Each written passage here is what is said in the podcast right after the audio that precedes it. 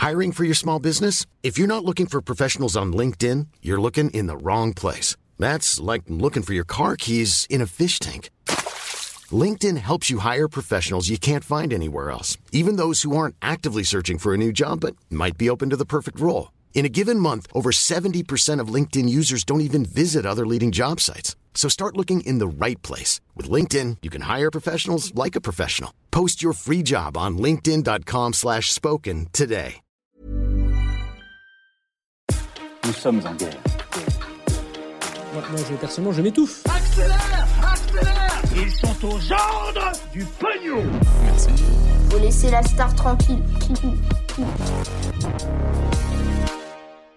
Salut c'est Hugo, j'espère que vous allez bien. On est parti pour un nouveau résumé de l'actualité euh, en moins de 10 minutes. C'est le dernier de la semaine. Oh, je sais, vous êtes, vous êtes triste, je vois la tristesse dans vos yeux. Mais heureusement, du coup, pas d'inquiétude pour euh, vous informer euh, ce week-end. Ça se passera directement sur Instagram dans les résumés quotidiens d'actualité qui se lisent en moins d'une minute et qu'on poste chaque jour du lundi au dimanche. Le nom du compte, donc, c'est Hugo Décrypte. On approche du million d'abonnés. Merci beaucoup. Et donc, voilà, on peut commencer sans plus tarder avec la première actu de ces débriefs. Et pour cette première actu, on part en Inde qui connaît une flambée de nouveaux cas ces derniers jours, notamment à cause de l'apparition de ce que l'on appelle un variant double mutant. Alors je sais, on va encore parler du coronavirus et d'une mutation euh, du virus. Ça peut paraître assez euh, redondant et j'en suis euh, bien conscient, mais en l'occurrence, vous allez voir, c'est un sujet qui est intéressant et qui est important puisque ça peut avoir un impact, notamment à l'échelle mondiale, sur la campagne de vaccination. Alors ce qui est étonnant, c'est que on a déjà parlé de l'Inde il y a quelques semaines pour dire qu'on observait à ce moment-là une baisse des contaminations dans le pays, mais hélas, la situation s'est complètement inversée au mois d'avril. En fait, depuis quelques jours, le nombre de contaminations quotidiennes ne cesse d'augmenter et pour vous donner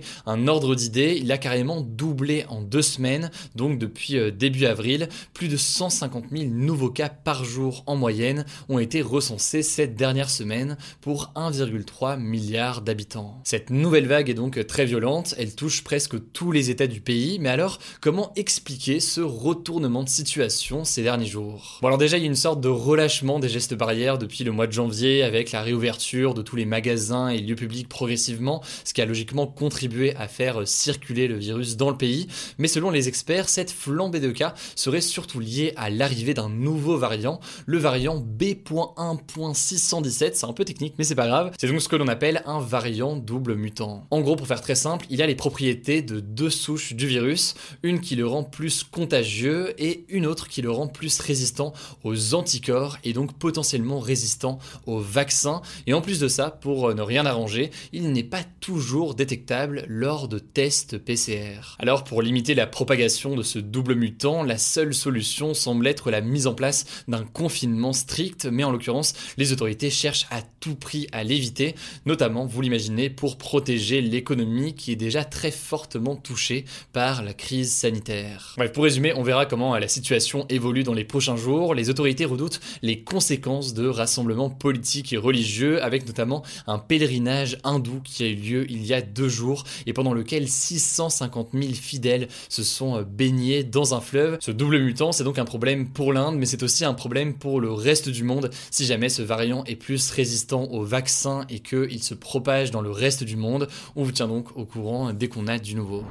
Allez, on continue avec le sujet du jour. Vous allez le voir, c'est très intrigant et passionnant. Des scientifiques ont réussi à créer des embryons hommes-singes et ça pose logiquement beaucoup de questions. Avant de rentrer dans les détails, un embryon, c'est donc lorsqu'un être animal ou humain est encore dans le ventre de sa mère et qu'il n'est pas encore développé.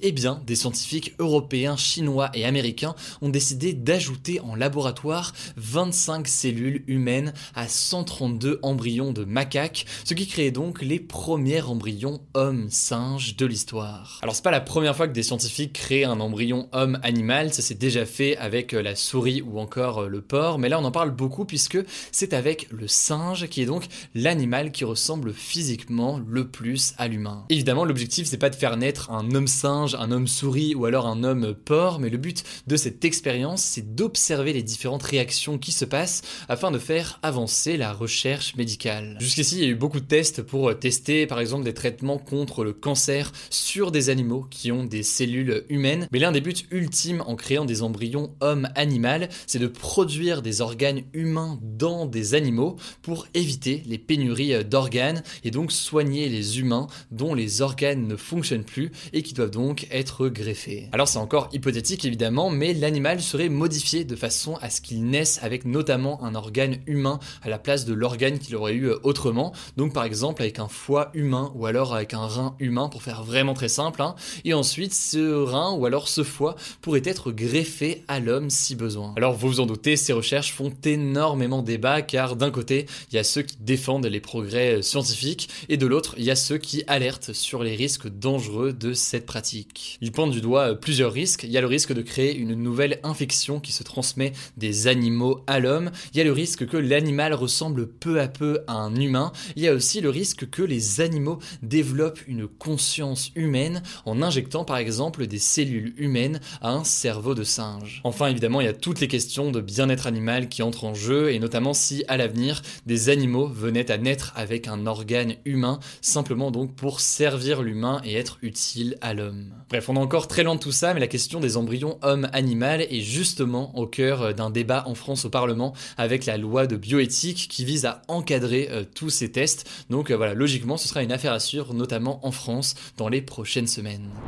Allez, c'est donc l'heure de l'actualité. Euh, en bref, deux dernières actus pour terminer euh, cette semaine et on commence avec cette première info insolite. L'entreprise Uber pourrait bientôt se lancer dans la livraison de cannabis. En fait, son PDG a expliqué sur la chaîne américaine CNBC qu'il voulait mettre en place ce service aux États-Unis dès que le gouvernement aura légalisé la consommation de cannabis à l'échelle de tous les États du pays. Pour info, aujourd'hui, le cannabis est illégal aux États-Unis au niveau national, mais 16 États américains dont celui de New York par exemple, ont légalisé cette drogue pour un usage récréatif. Bref, pour le moment, ce n'est qu'un projet potentiel pour Uber et ça ne devrait que concerner les États-Unis, mais tout de même, ça me semblait assez intéressant à signaler. Deuxième info, à l'occasion de ses 20 ans, Google Earth a dévoilé Timelapse, une nouvelle fonctionnalité assez incroyable qui permet de voir en 3D l'évolution de la Terre en accéléré. Alors Google Earth nous permettait déjà de voyager un peu partout dans le monde et de voir des images satellites en 2D ou alors des images en 3D. À titre personnel, c'est un une des choses que je préfère largement d'Internet. J'adore cet outil.